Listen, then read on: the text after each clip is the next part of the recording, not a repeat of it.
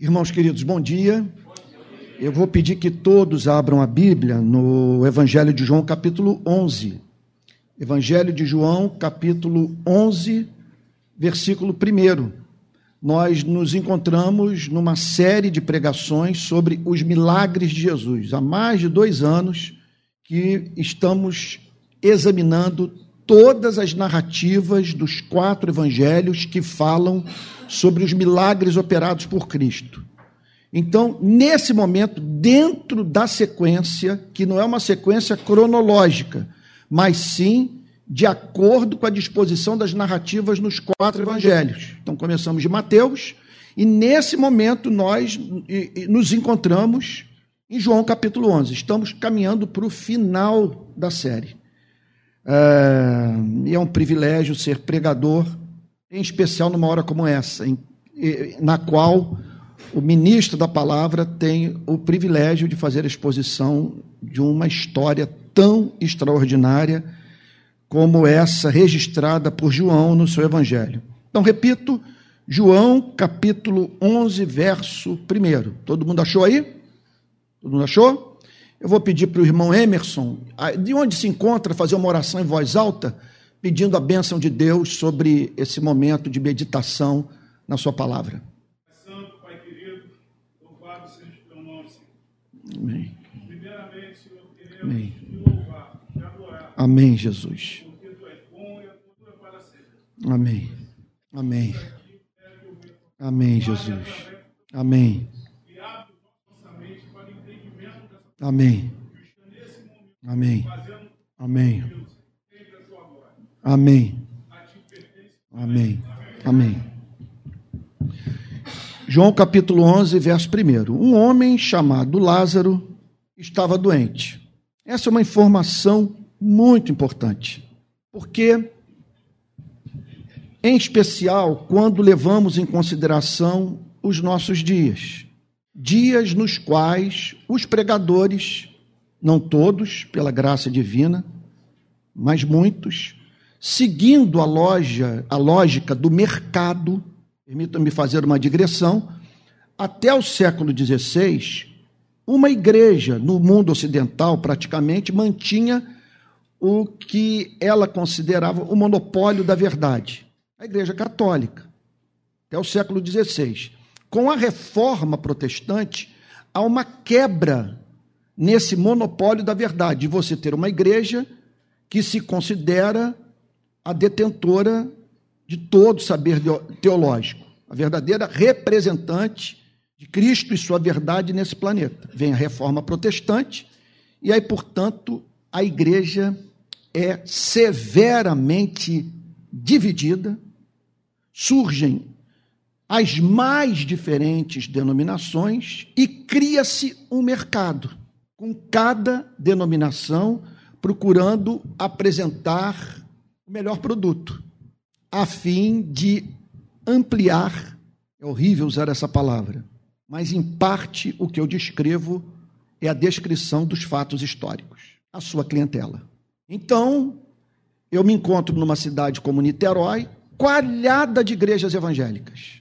Eu quero ver essas cadeiras completamente cheias e ter um segundo, um terceiro culto e aí construir um mega templo e num ambiente de muita, vamos assim dizer, concorrência e transferência de membros. Há pessoas que, inclusive, se dirigem é, para essas igrejas após romperem relacionamento com uma igreja que não atendeu as suas expectativas pessoais. É uma relação muito parecida com aquela que nós mantemos com os restaurantes da cidade. Não atendeu o nosso gosto, e aí então nós vamos embora para a igreja do lado e os pastores tremem e sofrem por causa disso. Não poucos casos de burnout têm a ver com essas decisões tomadas pelos membros das mais diferentes igrejas, que representam, num domingo, um pastor tomar consciência que aquela família que se reunia do lado, vamos assim dizer, esquerdo do, do, do templo, não está mais ali, porque se dirigiu para uma outra comunidade cristã em razão de alguma coisa na pregação do pastor. Às vezes o pastor não foi no aniversário do filho, não ligou na formatura da filha, sei lá, coisas desse tipo. E aí vai para a igreja do lado. Então todos ficam preocupados em apresentar para a sua clientela os melhores motivos para que essas pessoas fidelizem a relação com a igreja. Vários caminhos podem ser tomados nessa perspectiva de superlotar o templo. Um caminho é você diluir o conteúdo das Escrituras. Vocês sabem que as Escrituras, a mensagem de Cristo, estão repletas de afirmações muito ofensivas para nós seres humanos. Você ouve e diz: Isso é muito duro, isso é muito confrontador. Quando Jesus, por exemplo, diz: Vocês são maus, contudo, cuidam dos seus filhos.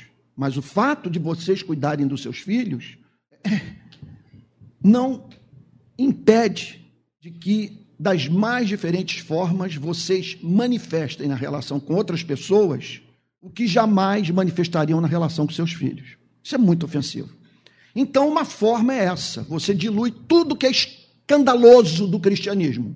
Eu não vou tocar nesses temas, porque isso pode representar no próximo domingo uma perda de parte da membresia. Outra coisa que você pode fazer, outro caminho que você pode tomar, é o de fazer promessas que a Bíblia não faz. E uma promessa é que se você se envolver com a igreja e for fiel a Cristo, você vai ter casa própria, vai inevitavelmente eh, prosperar, os casamentos dos seus filhos vão transcorrer as mil maravilhas, e poderia multiplicar os exemplos. E entre outros, que você não vai cair de cama, não vai ficar doente. Me lembro do reverendo Antônio Elias, no leito de morte, dizer para mim, meu filho, essa história de que crente não passa por tribulação é balela. Porque o que eu estou passando, ele chegou ao ponto de dizer para mim: se é para voltar para o CTI do hospital onde eu estava, eu preferi para a eternidade. Falou para mim. Então, por que, que eu estou dando toda essa volta? E, e, logo nessa primeira declaração do capítulo 11, verso 1 é, do, do, Evangelho de, de João, quer dizer, eu destaco esse tema, porque aqui está simplesmente a Bíblia dizendo que uma pessoa por quem Jesus havia manifestado publicamente carinho, encontrava-se doente e com doença mortal. Então, esse não deve ser o motivo para você vir para um lugar como esse, ou se tornar cristão, discípulo de Cristo. A expectativa de que você não vai passar por sofrimento a partir do momento que você corrigir a sua conduta moral. E você, vamos assim dizer, usando o português popular, se acertar com Deus. Aqui está o texto dizendo: um homem chamado Lázaro estava doente. Ele era de Betânia. Essa cidade existe até hoje, pertinho de Jerusalém, da aldeia de Maria e da sua irmã Marta. Eram três irmãos. E nós vemos muitas passagens das Sagradas Escrituras nas quais Deus é apresentado lidando com famílias inteiras salvando pais, salvando filhos, salvando irmãos. E aqui Jesus revela esse amor por essa família. Ele havia, repito, manifestado publicamente interesse pela vida desses três irmãos: Marta, Maria e Lázaro. Então ele era de Betânia, da aldeia de Maria e de sua irmã Marta. Esta Maria, cujo irmão Lázaro estava doente, era a mesma que ungiu o Senhor com perfume e lhe enxugou os pés com os seus cabelos. Forma muito estranha de Deus amar um adorador. Para a Bíblia fazer esse registro, que Maria era irmã de Lázaro, Maria que entrou para a história como aquela que ungiu o Senhor com perfume e enxugou os pés com seus cabelos, é porque essa adoração foi tida no primeiro século, pelos discípulos de Cristo e pelo próprio Cristo, como paradigma do amor pelo Criador. Você quer ver o ser humano corretamente relacionado com Cristo? Olhe para essa relação de Maria com Jesus. E aqui, portanto, a Bíblia, mais uma vez, deliberadamente exaltando a mulher. Quem olha para uma passagem como essa e não dá espaço para que a mulher enriqueça a vida da igreja com aquilo que pensa, com aquilo que faz, com aquilo que produz, está sendo profundamente incoerente, porque a referência do Novo Testamento para adoração é essa, manifestada por uma mulher. E eu diria o seguinte: que se você é um cristão interessado no aprofundamento da sua relação com Cristo, você haverá de procurar Maria a fim de saber o que que você conheceu dele para manifestar tamanho apreço pela sua vida. Por favor, eu quero saber como você o vê, o que o levou a esse comportamento. Você entende da pessoa dele. Fale conosco, porque nós queremos estar no lugar em que você se encontra. Nós queremos esse amor. Não há experiência mais trágica na vida do que você se ver diante do belo e não o reconhecer. Você ser carente de um de uma virtude que a Bíblia chama de discernimento. O que é discernimento? É a capacidade de você perceber a beleza das coisas. Maria tinha discernimento. Ela percebeu beleza em Cristo e o amor. E qual foi a resposta de Cristo para esse coração apaixonado? Eu vou suprimir a vida do seu irmão. Você ficará privada da companhia dele. Então observem como que a providência divina pode ser cruel com aqueles que Deus mais ama. E o cuidado que nós temos que ter de julgar a vida daqueles que conhecemos de acordo com aquilo que a providência lhes revelou. Porque muitas vezes os que vivem a vida mais repulsiva aos olhos de Deus passam por esse planeta incólumes, sem colherem o que semearam sendo tratados pela providência divina como se fossem objetos do mais profundo amor do Criador. Enquanto que os mais estimados servos de Deus passam por provas severas como essa. Esta Maria, cujo irmão Lázaro estava doente, era a mesma que ungiu o Senhor com perfume e lhe enxugou os pés com os seus cabelos. Por isso, as irmãs de Lázaro mandaram dizer a Jesus: aquele que o Senhor ama está doente. É, é muita informação. Então, a, a dificuldade do pregador numa hora como essa é diante da quantidade absurda de informação passada pelo texto, você selecionar algumas verdades a fim de não se tornar cansativo e ir direto ao ponto, do ponto de vista da meta que você estabeleceu para a pregação, do efeito que você espera que a pregação cause no coração dos ouvintes. Então, eu não tenho como exaurir esse verso.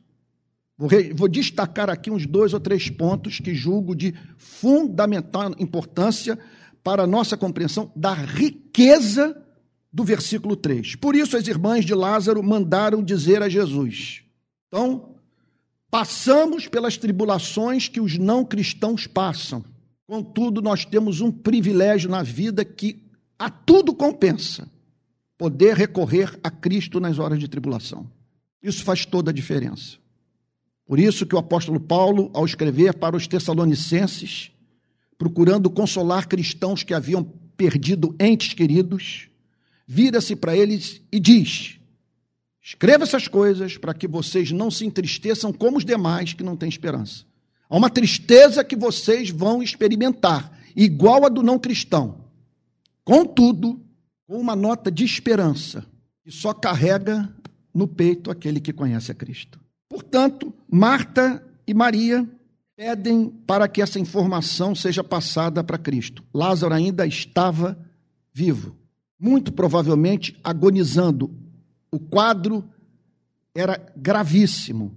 Caso contrário, elas não teriam incumbido dessa missão essa gente, que procurou a Cristo a fim de lhe passar essa informação. Então, observe, portanto, como que nós podemos também passar pela duríssima experiência de nos sentirmos sós na vida, abandonados por Cristo. Dele não estar presente supostamente no momento da maior prova. Por isso, as irmãs de Lázaro mandaram dizer a Jesus: Aquele que o Senhor ama está doente. Vamos lá, mais um monte de informação aqui. Peço a Deus graça para selecionar o que há de mais importante. Eu me lembro de um teólogo dizer que a Bíblia é uma coleção falível de livros infalíveis. O que temos é infalível, mas não temos tudo o que foi composto, tudo que foi escrito no primeiro século sobre Cristo. Há muito material que pode ter se perdido. Aprove a Deus que assim fosse. Agora, mesmo esse material, com registro daquilo que se perdeu, que não foi preservado ah, no Novo Testamento, mesmo esse material não era capaz de apresentar um relato exaustivo da história de Cristo. E essa passagem nos leva a crer que foi isso que aconteceu. Porque olha só, aquele que o Senhor ama está doente. Como que elas sabiam disso? Como que Marta e Maria sabiam que Jesus amava Lázaro? Porque elas estão falando aqui sem a mínima dúvida de uma forma distinta. Elas estão dizendo o seguinte: olha, é certo que o Senhor ama todos, mas por Lázaro, o Senhor manifestou de uma forma inequívoca o seu amor. E aí, então, nessas horas, o bom leitor das Sagradas Escrituras deve se sentir livre para usar a imaginação. Eu, por exemplo, imagino Jesus num canto, conversando com Lázaro, rindo, chorando, orando, dando uma atenção a ele que levou Marta e Maria a dizerem: Olha, pelo nosso irmão, o Senhor Jesus tem um afeto especial. E mais uma vez, numa declaração como essa, nós nos deparamos com a diferença que há, a diferença presente na nossa vida em relação à vida daqueles que não conhecem a Deus. Pessoas que nós amamos tanto quanto, é por isso que, por, esse, por essa desventura que nós passamos, sofrem tanto quanto sofrem as pessoas que os não cristãos amam. Agora, nós temos uma informação que enxuga toda lágrima que comunica profunda consolação ao nosso espírito. É que aqueles que nós amamos e que são encontrados por nós sofrendo são objeto do amor do nosso Criador. Então, aquelas mulheres estavam diante de duas informações. Informação número um: o nosso irmão está sofrendo severamente e sua doença provavelmente é mortal. Se Cristo não intervier, ele vai falecer. Formação número um, essa. Está ali sofrendo alguém que é do nosso sangue, alguém a quem amamos. Agora, informação número dois: alguém que ama mais o nosso irmão do que nós o amamos. Há 16 anos eu frequento todos os cemitérios do Rio de Janeiro, levando palavra de consolação para moradores de favela que tiveram parentes é, executados, ou por bandidos ou por policiais, ou é enterro de criança vítima de bala perdida, em tiroteio entre bandidos ou tiroteio entre bandidos e policiais. Eu não tenho como enumerar a quantidade de vezes em que, do lado do caixão da vítima, todos os cemitérios do Rio de Janeiro, posso lhe dizer isso, eu me dirigi para a mãe, me dirigi para o pai, nos seguintes termos: alguém que amou mais esse filho querido do que vocês o amaram. E isso é absolutamente certo. Ninguém tem mais interesse na vida desse, pelo qual vocês estão chorando, do que aquele que o formou. E, portanto, Maria e Marta tinham acesso a duas informações e, por isso, por mais que a providência divina permita que passemos por provas, vale a pena continuarmos nesse caminho em razão do privilégio de conhecermos esse amor, esse amor que ele tem por nós e pelas pessoas que nós amamos, e por podermos recorrer a ele na hora da tribulação. Então, naqueles dias, provavelmente outras famílias estavam passando por problema análogo. Um ente querido sofrendo terrivelmente. E lá em Betânia havia uma família passando por esse infortúnio. contudo, algo de especial na sua vida, na vida dos seus membros.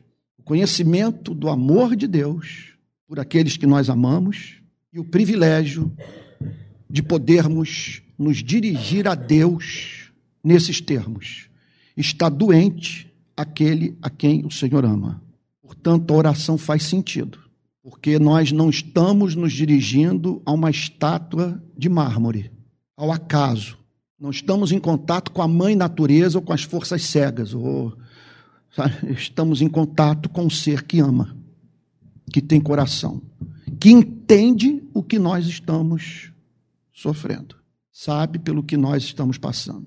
Quando ano passado o telefone tocou lá em casa por volta de quatro horas da manhã, o meu irmão Miguel dizendo que meu sobrinho Gabriel havia sofrido um acidente, encontrava-se num CTI, eu não vou ocultar de vocês o fato de que ambos os meus braços não cessavam de tremer. Eu nunca tive uma reação física como essa. Quando meu irmão falou que meu sobrinho encontrava-se no CT, meus dois braços tremiam. Mas eu não fui impedido, contudo, pela minha dor de entrar no meu carro, de ir pelo caminho orando e ouvir o Espírito Santo a me dizer que Deus haveria de se compadecer da minha família. Portanto, quando eu cheguei no hospital, encontrei a cena chocante de ver o meu irmão andando pela rua de um lado para o outro, um filho internado num CTI, pude, pela graça divina, recobrar o fôlego e ter algo a dizer para ele, para os demais parentes, e por fim, pela infinita bondade de Deus, quando tive acesso ao CTI, para o meu próprio sobrinho.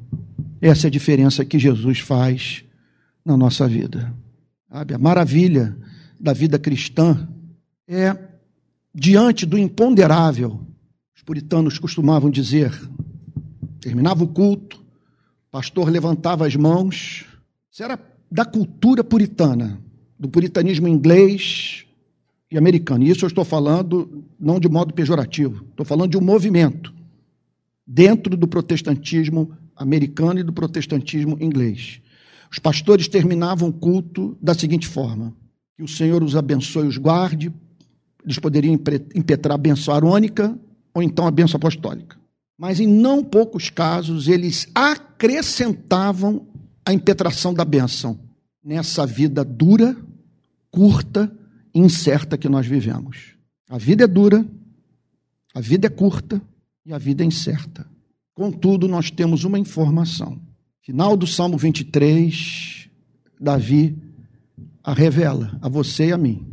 Eu não sei o que me aguarda, mas uma coisa eu posso declarar de antemão: bondade e misericórdia me seguirão todos os dias da minha vida e eu habitarei na casa do Senhor para todo sempre. Hoje eu tenho 61 anos, 41 de cristianismo. Se você está começando a vida cristã agora, eu tenho para lhe dizer o seguinte: não coloque pijama. O chamado é para você se revestir da armadura completa. Você está numa arena num território ocupado. A sua pátria não é esse planeta. Isso aqui é um vale de lágrimas. Então não deixe de usar o capacete da salvação, a couraça da justiça, não deixe de se cingir com a, se cingir com a verdade, calçar os seus pés com, com o evangelho, empunhar a espada do espírito e trazer no seu braço o escudo da fé. Você vai passar por impressionantes, súbitas e dilacerantes dores, mais diferentes decepções, os golpes mais severos desferidos pela vida. Agora, eu seria ingrato se, contudo, eu parasse aqui nessa descrição que pode soar como pessimista. Jamais em toda a minha vida eu me senti só. Jamais. Sempre aquela presença doce, bendita, santa, gloriosa, perceptível que comunicava encorajamento em meio às lágrimas que eram derramadas, e é isso que eu tenho para prometer para você. Eu tenho para prometer, o que, eu, o que eu posso lhe prometer. Não vou dourar a pílula, não vou fazer promessas que a Bíblia não faz. Agora, uma coisa eu posso lhe dizer: eis que estou convosco todos os dias, até a consumação dos séculos, foi o que Cristo disse para os seus discípulos. Ao receber a notícia Jesus disse: Olha, como que nós temos que ter, tomar, tomar cuidado de interpretar a Bíblia. Essa doença não é para a morte, mas ele haveria de morrer. Então, a importância de nós sabermos interpretar as Sagradas Escrituras, que nem sempre as declarações de Cristo devem ser interpretadas de uma forma literal. Aqui ele está dizendo: essa doença não é para a morte. Ele estava querendo dizer com isso, mas para a glória de Deus.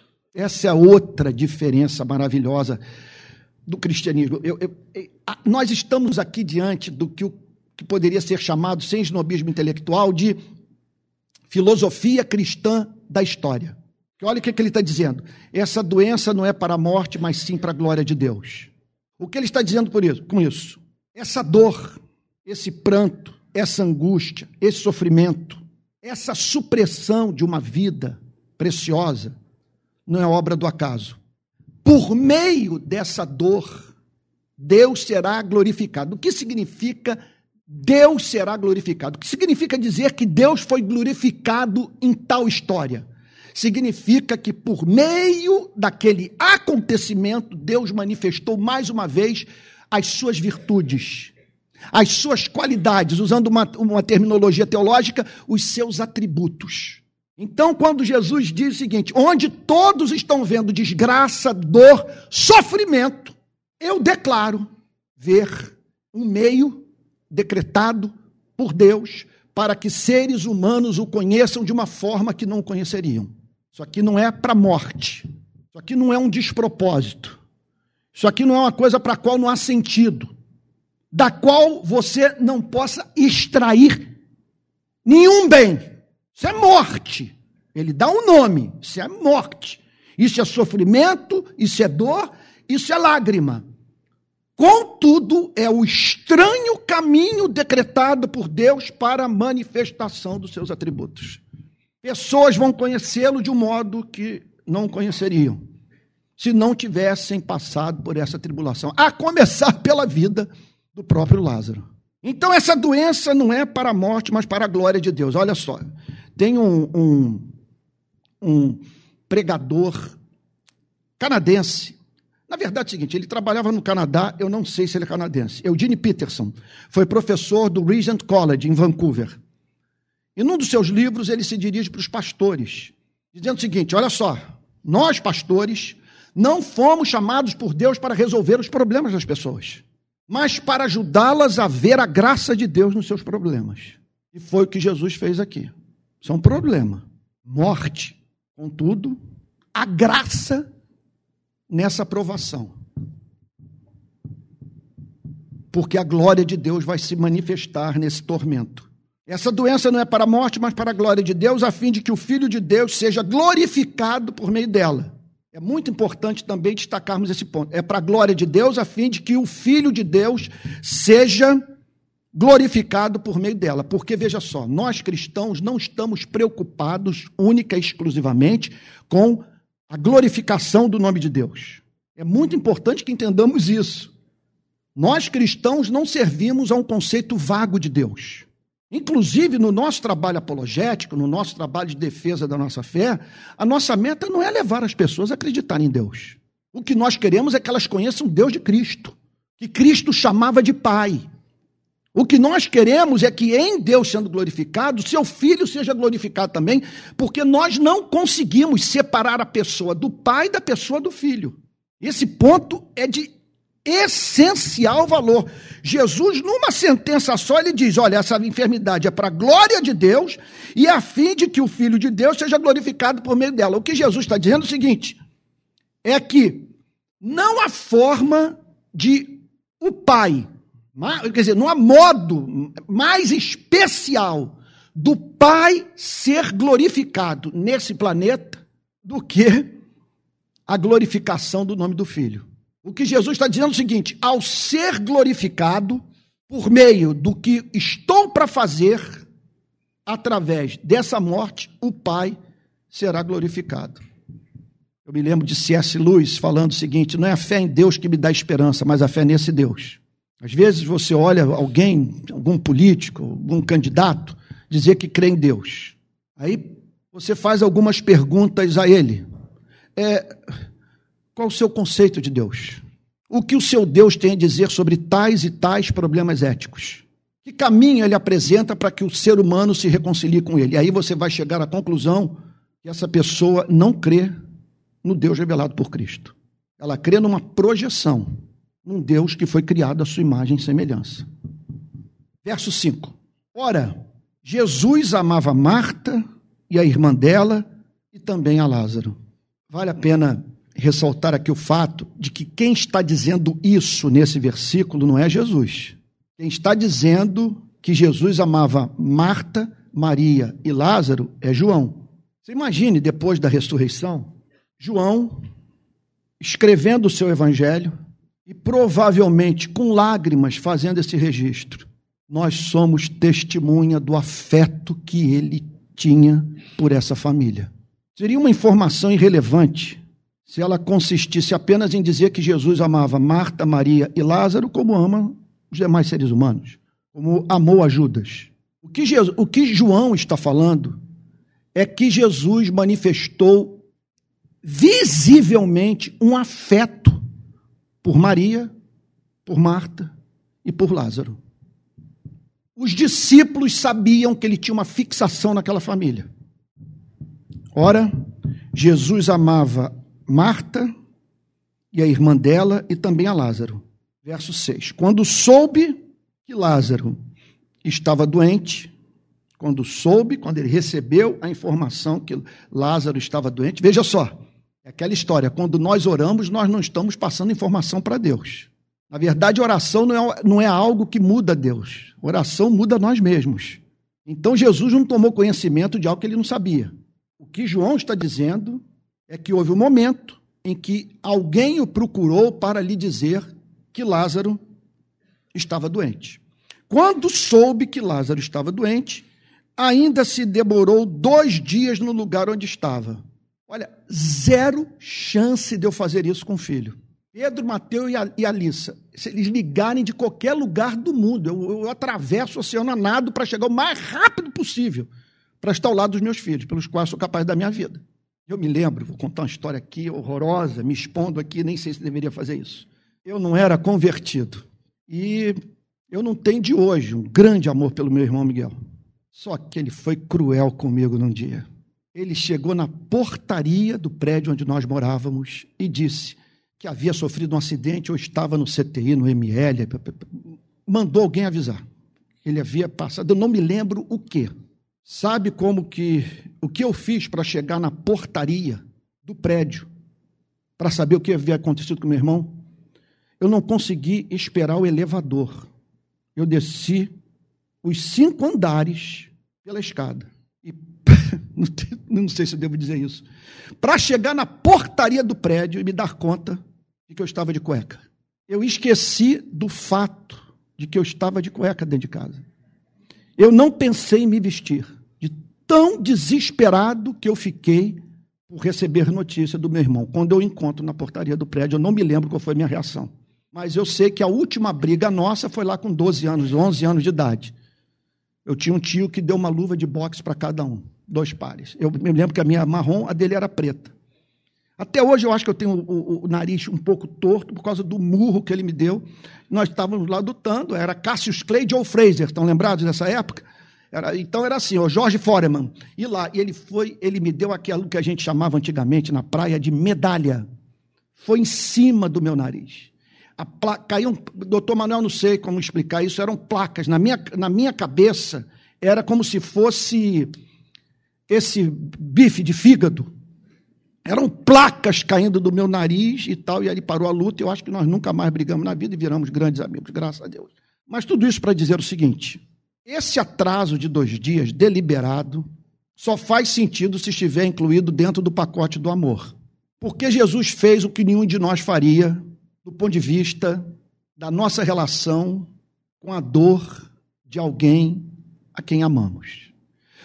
Mas o texto diz que quando soube que Lázaro estava doente, ainda se demorou dois dias no lugar onde estava. Por que se demorou?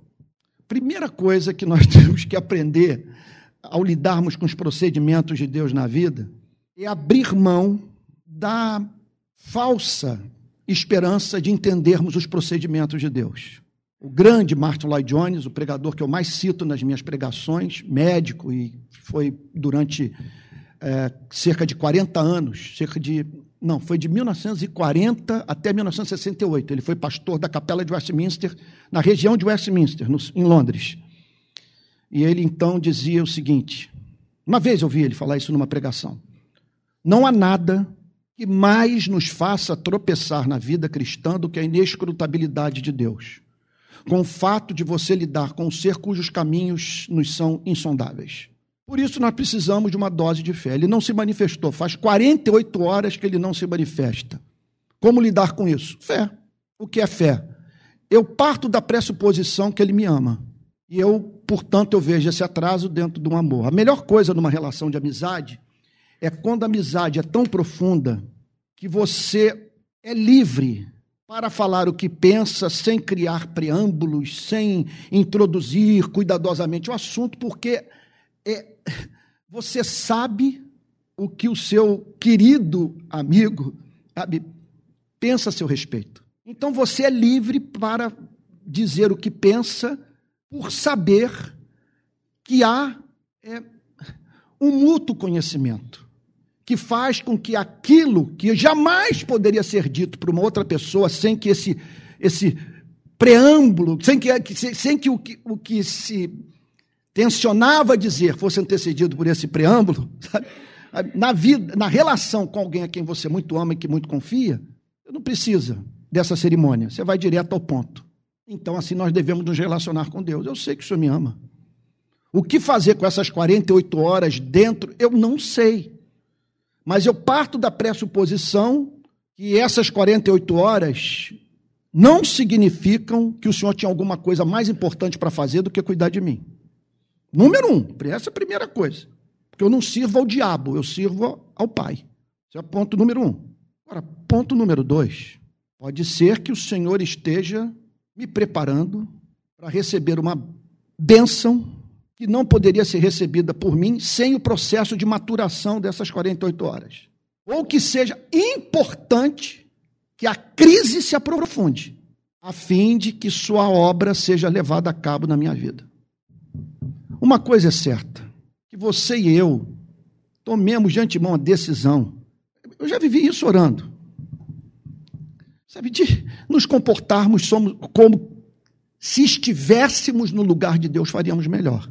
Então, o texto diz que quando soube que Lázaro estava doente, ainda se demorou dois dias no lugar onde estava. Quer dizer, dois dias sem intervir, dois dias sem estar do lado dessas irmãs.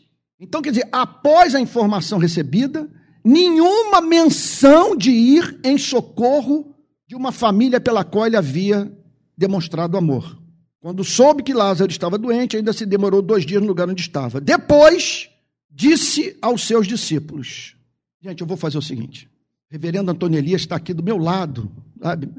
o anjo dele, vamos assim dizer, o Espírito Santo, aqui me dizendo, meu filho, ele, meu conselho, o conselho que ele me deu no início do meu ministério, meu filho, é melhor o povo dizer foi bom, pena que foi pouco, a dizer foi bom, pena que foi muito, muito, pregue pouco, meu filho, sabe, vai direto ao ponto, não se prolongue, não canse as pessoas, por melhor que a mensagem esteja, é, é, por melhor que a, a seja a mensagem, por mais livre que você se sinta no púlpito, não enfastia a pessoa, não, as pessoas, não deixa as pessoas exasperadas, exasperadas por você falar demais. Então, deixa aquela, aquela sensação, olha, vou, vou aguardar pelo próximo domingo, é o que eu vou fazer agora.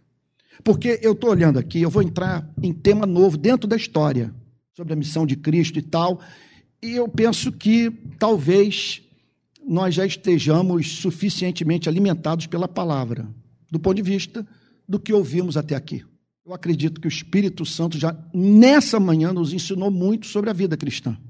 O cristianismo é isso. O cristianismo tem um capítulo reservado para o sofrimento dos mais estimados servos de Deus. E como que Deus usa os seus atrasos, a sua ausência, a dor que ele permite que alcance os seus eleitos, visando a sua santificação. Que nós saiamos daqui então nessa manhã dizendo o seguinte: não sei do ponto de vista factual, o que me aguarda.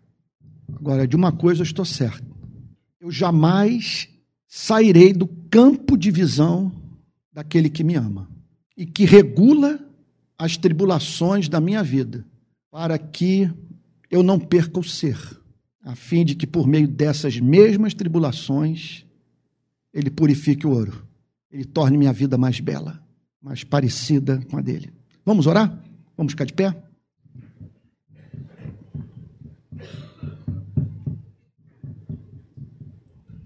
Nós vamos falar com Deus. Pai Santo, nós bendizemos o teu nome, porque em razão de tu seres quem és, nós não temos o direito de duvidar do seu caráter. Por isso nós pedimos a Ti que em nenhum momento da nossa vida duvidemos do seu caráter. Sejamos levados a pensar que há alguém no universo mais leal, mais justo, mais verdadeiro do que o Senhor nosso Deus. E Senhor, tu sabes que uma coisa é nós tratarmos desse tema num auditório confortável como esse, com ar condicionado, bem vestidos, bem alimentados, aguardando um almoço de Natal. Outra coisa é quando essa teologia tem que se fazer verdadeira dentro de um hospital, na hora do desemprego, da perseguição, da decepção sofrida, do sonho não realizado, da oração aparentemente ignorada. Senhor, o que nós pedimos a Ti é que, como a vida é dura, curta, incerta, estejamos revestidos dessa armadura completa. Senhor, que o Senhor nos livre da tirania das circunstâncias. Que o nosso estado de alma não seja determinado pelas circunstâncias da vida, mas que possamos nos unir ao apóstolo Paulo, juntamente com ele dizer: Digo isto não porque esteja necessitado, porque aprendi a viver contente em toda e qualquer situação. Sei o que é passar necessidade, sei também o que é ter em abundância. Aprendi o segredo de toda e qualquer circunstância, tanto de estar alimentado como de ter fome, tanto de ter em abundância como de passar necessidade. Tudo posso naquele que me fortalece. Senhor querido, em nome de Jesus, que possamos lidar com a vida a partir dessa grande pressuposição. Da mesma maneira que o Senhor amava a Maria, a Marta e a Lázaro, o Senhor nos ama. E por isso, a sua providência, por mais que se nos afigure como cruel, é sempre levada a cabo em sabedoria, justiça e amor. Então, Senhor, toma agora todas as nossas preocupações, o que nos aflige, o que nos sobrecarrega, Senhor, e leva, como diz o apóstolo Paulo, todo esse, toda essa sorte de pensamento cativa a sua obediência, de modo que o Senhor abra em nossas mentes e corações as portas da percepção para que contemplemos a tua face, os teus planos e ouçamos aquilo que não seremos capazes de ouvir enquanto nosso coração continuar sobrecarregado de ansiedade. E possamos, Senhor amado, dizer: E o meu Deus, segundo a sua riqueza em glória, haverá de suprir em Cristo Jesus cada uma das nossas necessidades. E é no nome de Jesus que oramos, com perdão dos nossos pecados. Amém. Amém.